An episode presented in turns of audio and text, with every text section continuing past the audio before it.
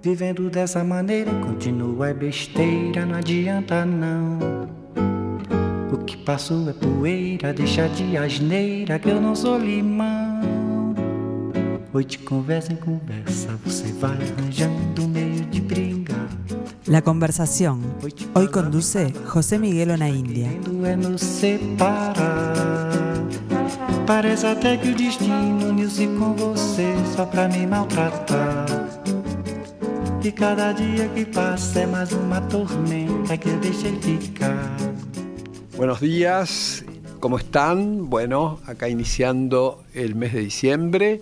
Eh, mes de mm, donde sigue habiendo muchísima actividad cultural, estrenos de cine y mm, bueno, y donde también se hacen balances y se hacen, eh, eh, se evalúa todo lo que pasó en el año. Y bueno, tengo el placer hoy de que me acompañe uno de los directores, no solamente más relevantes y destacados de, de Uruguay, sino del cine iberoamericano, que es Pablo Stoll. ¿Cómo estás, Pablo? Bien, muy, halagado. no, no, es, no es ninguna exageración. Eh, Sabes que, bueno, marcaste eh, junto con otros cineastas de, otra, de, otras, de otros países, pero hubo un, a finales del siglo pasado y principios de este siglo, películas muy emblemáticas y vos estuviste en ese movimiento de los que cambiaron un poco la estética del cine iberoamericano. Eh, sí, nosotros este, éramos la parte de la provincia oriental del nuevo cine argentino. Este, bueno, pero no es, no, no fue así porque siempre tienen mucha más personalidad los, los uruguayos de los que de los que eh, realmente. No, pero justo nos, nos tocó como, como generacionalmente y, un poco de casualidad estar en el mismo en el mismo vagón que un montón de cineastas argentinos que venían este, haciendo cosas nuevas dentro del cine argentino, por eso se llevaron esa, esa este, denominación. es, la última ola del nuevo cine argentino, porque lo, hubo, en los 60 y siempre, siempre que aparecía, pero esa, esa, fue claramente una nueva generación. Y teníamos cuestiones este, estilísticas en común, de hecho, y, y bueno, y con, con esa gente, con, muchos de ellos, este, seguimos siendo amigos, o sea, nos fuimos conociendo con nuestras películas en, viajes y en este sí porque se, hacían esos circuitos donde nos se encontraban este, claro todas las películas que estaban ahí este, exacto. este por ejemplo 25 watts es de la misma generación digamos que la Ciénaga. claro, este, es la misma, exactamente la misma generación, recuerdo. Nos encontramos con, con Lucrecia Martel este, la que la conocimos, como socialmente, incluso antes de ver su película. este, entonces era como, bueno, una sensación así como de, cierta este, fraternidad ahí, tipo de, de, latinoamericanos. Y bueno, nosotros éramos, o sea, los, los únicos uruguayos que habían en la vuelta en ese momento. este, después, por suerte, tipo, se abrió el, o sea, yo siempre cuento, o, por lo menos el el cuento que me hago, eh, es que, que 25 fue como una cabeza de playa, como, una pequeña avanzada este, en la cual Juan Pablo y yo habíamos escrito el guion de largo en el momento correcto, este, en el lugar correcto, con las posibilidades correctas, digamos, era un guion que se podía hacer y, y todas las personas que, que participaron, o sea, todas no, pero muchísimas de las personas que participaron en la película, eh, siguieron haciendo películas, hicieron muchas películas además. Federico Beiroj este, hizo cinco películas, Daniel Hendler, además de ser de tener su carrera de actor, es director. Es director con, con, con una cinematografía, con, una, un grupo de películas interesantes. me gustan mucho.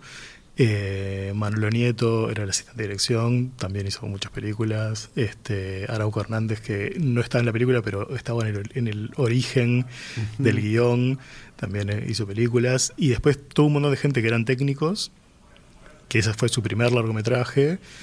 este, mm, bueno, nada, son los, los técnicos del cine uruguayo que los que más películas hicieron, de ella Falián, Bárbara Álvarez. Sí, sí, un grupo de gente y además la película tuvo eh, un recorrido internacional muy importante, ¿no?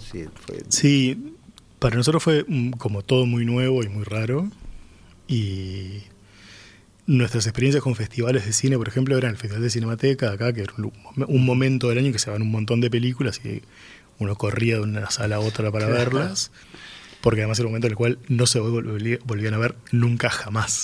o sea, de hecho, me pasa como ahora buscando en internet eh, películas que vi en el festival del año 97, que dos por tres las puedo recuperar, que están subidas por alguien ahí. Este, no sé, películas de Estonia, sí, yo Sí, sí. el Festival de Cinemateca siempre mantuvo a lo largo de los, del tiempo, digamos, era. porque viajábamos también para ver, no, no, hasta que. porque el Bafisi es del 97, entonces tampoco había eh, además los festivales en, Argentina se recuperaron en la década del 90, ¿no? Claro, y, y, para nosotros nuestra relación con el festival era eso y un poco con el Bafisi que ya existía. Sí, sí. Y... Que fue un poco la cuna, ¿no? De, los traperos, los Reckman, o, de, cierta apertura internacional de esos. Entonces, o sea, claro, el Bafisi estaba dentro de un circuito que yo no sabía que existía, que era un circuito como festivales independientes que había en el mundo y nosotros desembarcamos en Rotterdam con 25 watts en el año 2001, en hacia menos 22 grados, este, sin la película terminada. O sea, la película estaba terminada, aceptada en el festival, pero no estaba lista su, su copia en 35 milímetros. Este, que estaba siendo procesada en enero en Buenos Aires, ¿no? o sea, en, otra realidad completamente distinta. Este, en enero del 2001, además, o sea, como todo un momento, este, bastante impactante. Entonces, bueno, fue toda una, una situación como extraña, como estar ahí, como esperando que llegara la película. Finalmente la película llegó, la vimos por primera vez proyectada este, en el festival. y fue como muy impresionante. Sí, sí, bueno, Rotterdam además es un festival también muy, muy importante para el cine, que fue, es y es muy importante para el cine latinoamericano. Es un festival muy... O sea, ha cambiado bastante a lo largo de los años. De hecho, cuando nosotros fuimos esa vez, era la, edición número 30, y los viejos eh, que ya habían ido al festival mucho tiempo, decían, no, no, no, ahora ya no está tan bueno, ahora es demasiado grande. Y, o sea, y, era un festival como bastante chico y, muy cercano, con mucho público, que, que vendía más entradas que la población de la ciudad. Este, eh, los festivales tenían también eso, eso mismo que pasaba acá en Montevideo, pasaba ahí, ¿no? O sea, esas películas que nunca más iban a poder volver a ver, o muy difícilmente, o en el caso de 25 watts, si ganaba el premio, entonces ganaba la distribución en Holanda, entonces nosotros después volvimos a Holanda a, pasar la película este, en ciudades, hicimos un viaje por Holanda este, llevando la copia de la película, que eran unas copias pesadas. Todavía en esa época eran, 6 kilos de, rollos, de latas, rollos adentro de latas que se llevaban, nos llevábamos en un tren, cada vez que nos subimos a un tren, éramos Juan Pablo y yo teníamos 26 años que nos paraban, la policía, a ver qué eran las latas, bueno.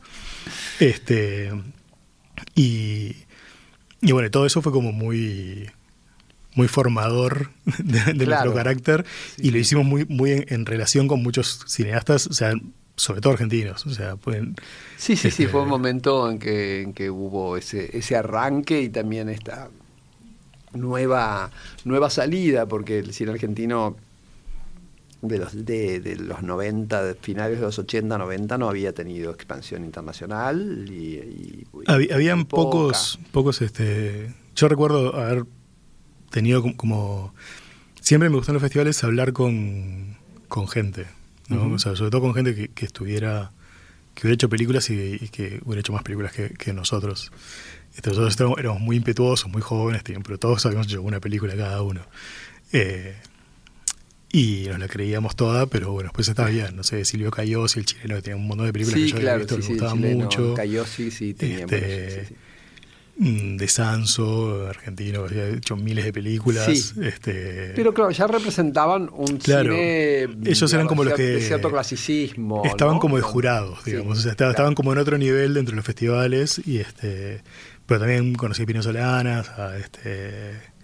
A Subiela, no sé, gente como que, para nosotros también en, este, en punto era como gente que veíamos en la televisión, este, almorzando con Mirta, ¿no? y de repente estábamos ahí, podíamos charlar y, y, aprender un poco de cómo era eso antes. Y recuerdo una frase de, de mm, Pino Solanas que se acercó a una mesa que estábamos. Estaba Lucrecia Martel, Ariel Rotter, este, Ana Katz, Daniel Hendra, había como mucha gente, como que habíamos estábamos con nuestra primera película o por hacer nuestra primera película. Y se acercó este, Solanas y dijo, ah, andan bien, están bien, sí, sí, qué bueno, qué bueno tenerlos por acá. Dice, bueno, pero ustedes tienen que aprender que esto es como un péndulo. Ahora está para ustedes, en un tiempo no va a estar más, después va a volver, tienen que aprender a vivir así.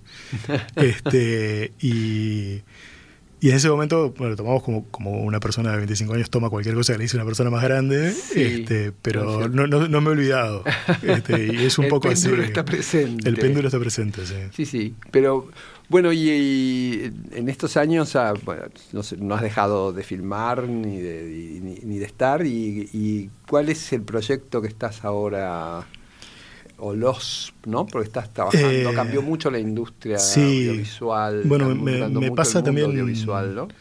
Me pasó, o sea, hace 10 años que estoy con, un proyecto de una película que le estoy por terminar. Hace, O sea, en un momento estaba, estoy por hacerla, ahora estoy por terminarla, que se llama El tema del verano, que es una, comedia de zombies que le filmamos en el 2021 en José Ignacio este, y un poco en Montevideo, con elenco argentino, uruguayo y chileno. Es una coproducción de los tres países. Este, y, bueno, la estoy terminando. es una película, especial porque tiene, tiene efectos, este, efectos, eh, efectos especiales, ya sí, este, porque es una película como fantástica, entonces tiene como algunas cosas ahí que hay que hacer en computadoras que se pueden hacer y quedan bárbaras, pero llevan un tiempo interesante, sobre todo si no hay si no hay dinero para que para comprarlos todos juntos, ¿no? Entonces estamos en coproducción con la con Devote, que es la empresa de, efectos especiales, una empresa argentina-uruguaya. Y bueno, vamos trabajando con ellos de a poco y este está quedando bien, pero bueno, no estamos terminando todavía. este y, y en este tiempo, desde el, estreno de mi última película, fue hace 10 años más o menos, eh, cambió todo. Muchísimo. Entonces ya ahora ya no sé qué es un estreno, ya no sé dónde se estrena, este, dónde se puede ver la película, si se va a ver en un festival, si va a ir derecha, directamente a una plataforma, si va a tener estreno en salas, por cuánto tiempo. Son todas cosas que, que cambian, que cambiaron en este tiempo y que bueno, las aprenderé ahora cuando llegue el momento de la, de la distribución. Claro, sí, porque en ese en ese intermedio entre que estrenaste en el 2013, 2013 sí, 2013. ¿no? 2013 eh, hasta ahora eh, sí hubo un cambio absoluto en, los, en, la forma de, de producción. En la forma de producción, en la forma de, ver las películas, también. Este, es como, digamos, pasamos de los, en ese momento existía el. O sea, lo que se, lo que se avisoraba era el Blu-ray, ¿no? Que había que de repente iba a haber que cambiar el aparato que uno tenía en su casa para ver unas películas con mejor calidad. Y en realidad lo que estaba pasando era que eso mismo se iba a poder ver por internet, ¿no? O sea, que era una cosa que, que, fue un poco sorprendente para, para, alguna gente. Los que estábamos un poco ahí en la industria lo veías, lo veías venir. Pero recuerdo, por ejemplo, Hiroshima, que es una peli que le hice en el 2009 eh, en, España se estrenó directamente en streaming en el 2011 en Filming. Claro que todavía está en filming, que es una plataforma que es re fuerte ahora. Pero en ese muy momento. Fuerte y tiene, un catálogo además excepcional. En ese momento, estar en filming era como. ¿Y dónde, ¿y dónde vas a estrenar? No, se estrena en filming. Ah, O sea, como que estrenar en streaming era como ir directo a video. Y ahora es al revés. Ahora es tipo, no, no, tipo, queremos estar en un streaming. Entonces era como. eso es un cambio bastante grande. Sí, y también hay un cambio en la conducta del espectador, ¿no? Porque el espectador de repente puede, se entusiasma viendo en filming en su casa y después le interesa ir a verla al cine de nuevo. Eh, no sé si eso será muy frecuente. Yo no sé, la verdad. Este, hay, una. Trabajando en el mundo de las series, me, me, encontré con una anécdota de una serie que no, no, no estuve involucrado directamente yo, pero sí la gente con la que estaba trabajando, que, que el control que tiene la, plataforma sobre el, los usos que hace la gente de, de sus productos eh, llega a, niveles bastante delirantes en cuanto a, saber que en el minuto 4 este, el 75% de las personas entre 35 y 45 años para durante dos minutos. Eh, y el 28%, o sea, como una cosa así, ¿no? Entonces, este, habían llegado a una conclusión en, en, en Netflix, en, ese caso, que en las escenas en que la gente estaba sentada hablando, eh, había más detenciones del stream que cuando las personas no estaban sentadas hablando. Entonces le pidieron a los, a los montajistas de esa serie que eh, remontaran todas las escenas en las que había gente hablando sentada y la pusieran parada. Entonces los tipos dijeron, claramente, bueno, esto no se puede hacer, o sea, tenemos como que filmar de vuelta. Este, entonces dijeron, no, no, sí, ahí está el presupuesto para filmar, para eh, refilmar todas las escenas, eh, las cuales hay gente sentada, entonces la tienen que parar. Entonces volvieron a estar, en una, una, serie que se filmaba en la selva, volvieron a la selva a filmar todas las escenas. Eh, pero había, eh, hubo, problemas logísticos, no se encontraron los mismos lugares, no estaban los mismos actores, o sea, pasaron cosas, entonces al final el armado quedó rarísimo porque estaban tratando de usar los primeros planos sentados, pero con los planos abiertos parados, y bueno, se armó ahí como toda una cosa, una especie de ingeniería, que uno lo que ve es una escena mala. Claro. Pero la plataforma eh, la dejó pasar porque, bueno, estaban parados. se los veía parados, entonces la gente no iba a parar, pero, o sea, no iba, a detener su, su, visionado, como les decían, su, su, Big Data. Entonces, hay como una cosa bastante rara al respecto de eso, que, que, o sea, que nosotros cambiamos la forma como la vemos, pero también se cambió la forma de cómo se nos ve como, como espectadores o como consumidores de, audiovisual. Entonces es, O sea, es como muy raro eh, esa, esa sensación. Sí, hay una, hay una, transformación. Yo lo que creo es que siempre eh, hay como formas que conviven, ¿no? O sea, yo creo que cine en sala, bueno, podrá ser más minoritario, pero es una experiencia de percepción eh, de un audiovisual que es totalmente distinta a las otras formas. Yo, con esto no, no, no, estoy haciendo futurología y pensando que va a existir para siempre, porque posiblemente no lo sea, pero, pero no creo que tenga una muerte. yo desde que nací iba a morir, o sea, el teatro ya está muerto, o sea, siempre cada, cada nueva forma...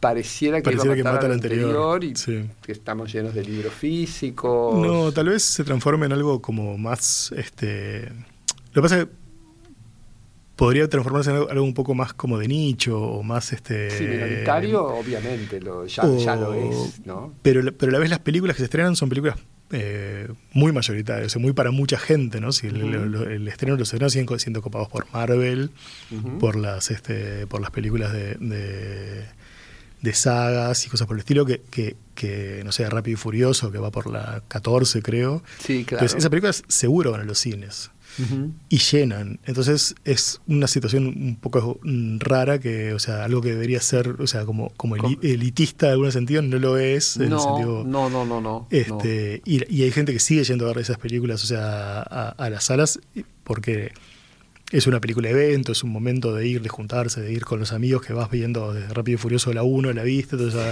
a, la 14 tenés que ir. social vas a ver Rápido y Furioso. Y llevas a tus hijos y no sé qué, entonces es como una cosa que está mutando un poco hacia ese lado y tal vez no tanto como esa cosa de templo, este, vamos y nos juntamos a ver. Yo recuerdo eh, Cinemateca en los este, 90, primeros 90, cuando yo empecé a ir, que era un pibe, este, de reírme en el cine y que una persona atrás de adelante se diera vuelta y me dijera, este, no se rían, esto es arte.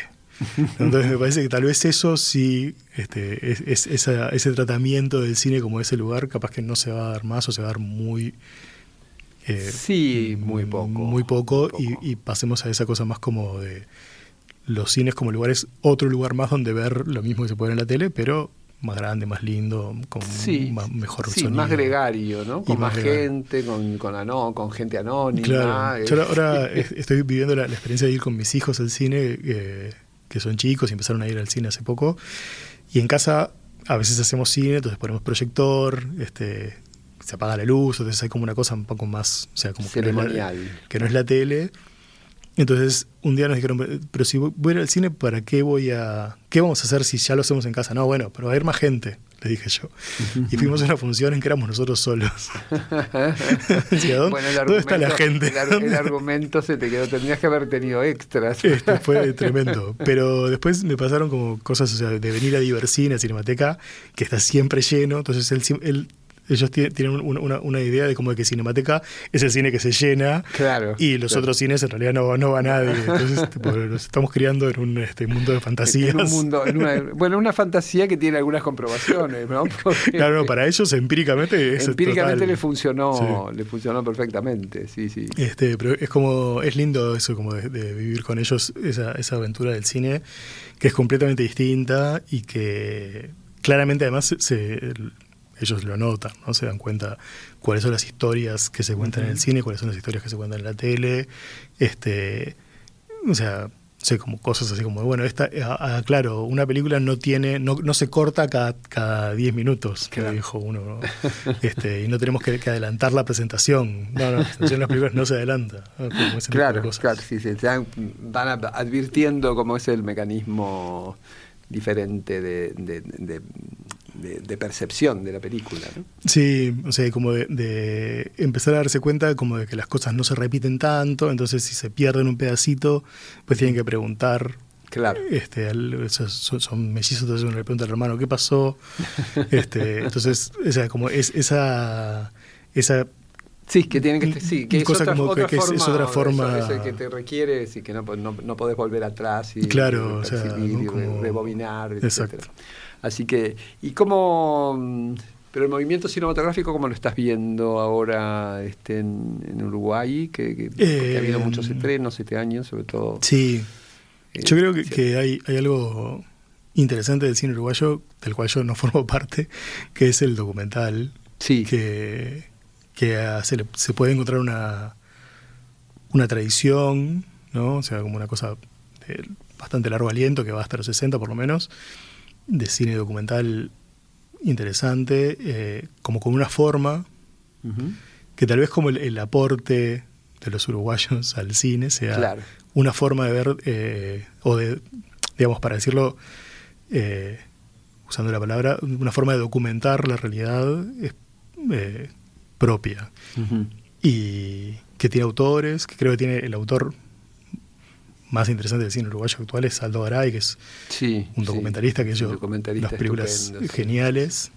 Este, Pero este año casualmente es un año de documentales muy exitosos, ¿no? O sea, como, como, como, como- con mucho impacto nacional e internacional y con Sí. mucha gente que va al cine a verlos, eh, que, que es un cambio de conducta. Eso es interesante también, porque hay un cambio de conducta. Antes, no sé, mi, mi época los documentales no se exhibían en salas, eran casi, o tenías que Era muy raro, claro. Era muy raro, era casi, además eran mm, fundamentalmente pedagógicos o muy muy históricos este, Sí.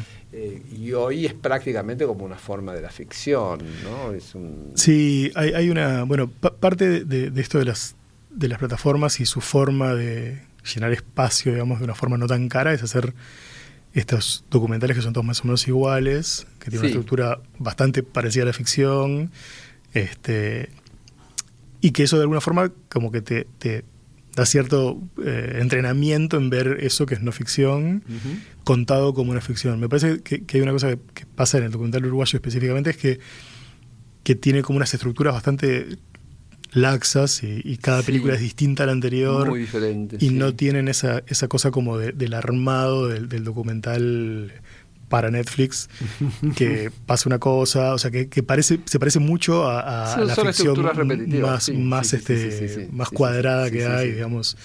Este, hay una cosa que dice un amigo que, que- que es guionista de, de series, eh, que trabaja para el exterior, ¿no? Y.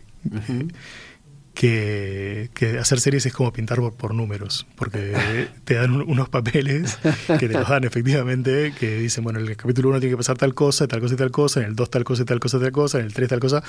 Entonces, bueno, te vas rellenando. Te vas- vas rellenando los y casilleros, esos casilleros, y bueno, tal, Sí, al final, sí. tipo, o sea, más o menos tenés experiencia en escribir y tenés el Ujú. músculo de escribir, escribís la serie, tipo, Escribís el, sin- el capítulo lo sin- escribís sin este, en una semanita tranquilísimo. Bueno, entonces, ¿Para cuándo tenemos el tiempo? ¿Tenemos tenemos fecha de estreno para el 24? ¿Te Eh, parece que veremos tu...? Sí, yo espero que sí. Sí. Tipo, si no, voy a seguir penando con ella. Como, o sea, es una película de zombies, es como una película que no termina de morir, pero tampoco termina de, de- pero tampoco está, eh, está viva del todo, ¿no? O sea, es como una especie de, como de, de- de condena ya a esta altura. No, sí, espero que terminarla en los primeros meses del 24 y, Y bueno, tendrá su recorrido internacional y seguramente. Sí, ahí ya empiezo a hacer eso que te decía antes. No sé cómo se estrena una no película. sé cómo se estrena hoy una película. Bueno, tendrás un- una experiencia novedosa. Sí, de hecho, de tantos, eh, un, poco es eso. O sea, hacer películas lo que tiene de bueno es como que no, nunca, una nunca es igual a la anterior. Por más que se hecho muchas, este, Sí, siempre sí. como que reencontrás una forma nueva de trabajar, de ver. La gente cambia, los actores cambian, la gente, o sea, tipo, Sí. eh, eh, de hecho, a veces los mismos actores cambian. Claro. Entonces es como, siempre es como que tenés que reaprender todo. Sí, y sí, y, y fundamentalmente yo creo que en este, en este último tiempo eso se ha acelerado cada vez más, ¿no? Sí. Este, Y, y el fenómeno audiovisual cambia absolutamente. Es que hay tanto que, Sí, que sí, es como... bueno, sí, sí, sí, sí.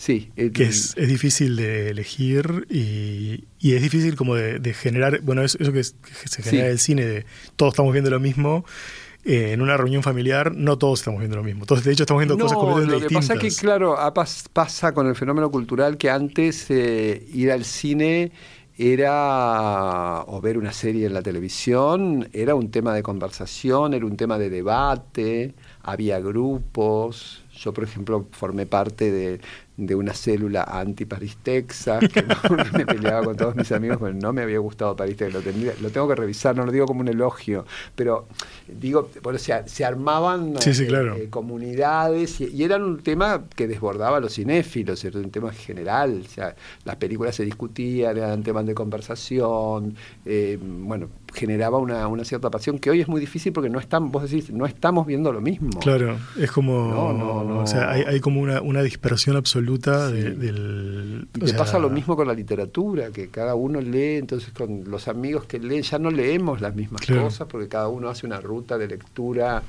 salvo que bueno tengas este, algunas afinidades o, o compartas algún núcleo, pero bueno, creo que es el fenómeno de la, de la hiperproducción cultural. en Bueno, de, los- hecho, este año se rompió un poco eso eh, a nivel global con Barbie y Oppenheimer, que salieron Sí, al mismo tiempo, sí, que sí, todo el mundo sí. se puso a hablar y que durante unos meses pasó Hablamos, eso. sí, sí. Yo, yo que te voy a decir que hice el ejercicio más que por interesarme excesivamente, por tener un tema de conversación, Claro. por no quedarme afuera. Este, Este, y, y eran como, como dos películas como que también sobrepasaban eso de lo que hablábamos antes Sí, sí. de, de la- los de- de nichos. los, fans to- absolutos. Todo el mundo y tenía que ver, y además también te podías pelear porque alguien se resistía a Claro. verlas, entonces había, Sí, sí. había un gran debate. Bueno, Pablo, te agradezco muchísimo eh, haber compartido hoy eh, la conversación y esperamos el año que viene conversar sobre tu próximo estreno. Vamos a saber en qué Yo condiciones. también, te juro que. en qué condiciones se hace. Muchas Bueno, gracias, muchas Pablo. gracias. Bueno, y el jueves nos encontramos para seguir hablando de teatro. Vamos a tener una eh, presencia de un actor internacional que se va a pre- presentar este fin de semana en Montevideo. Los dejo un poco con la duda y nos encontramos el jueves. Vivendo dessa maneira, continua é besteira, não adianta não. O que passou é poeira, deixa de asneira que eu não sou limão. Hoje conversa em conversa, você vai arranjando um meio de brigar.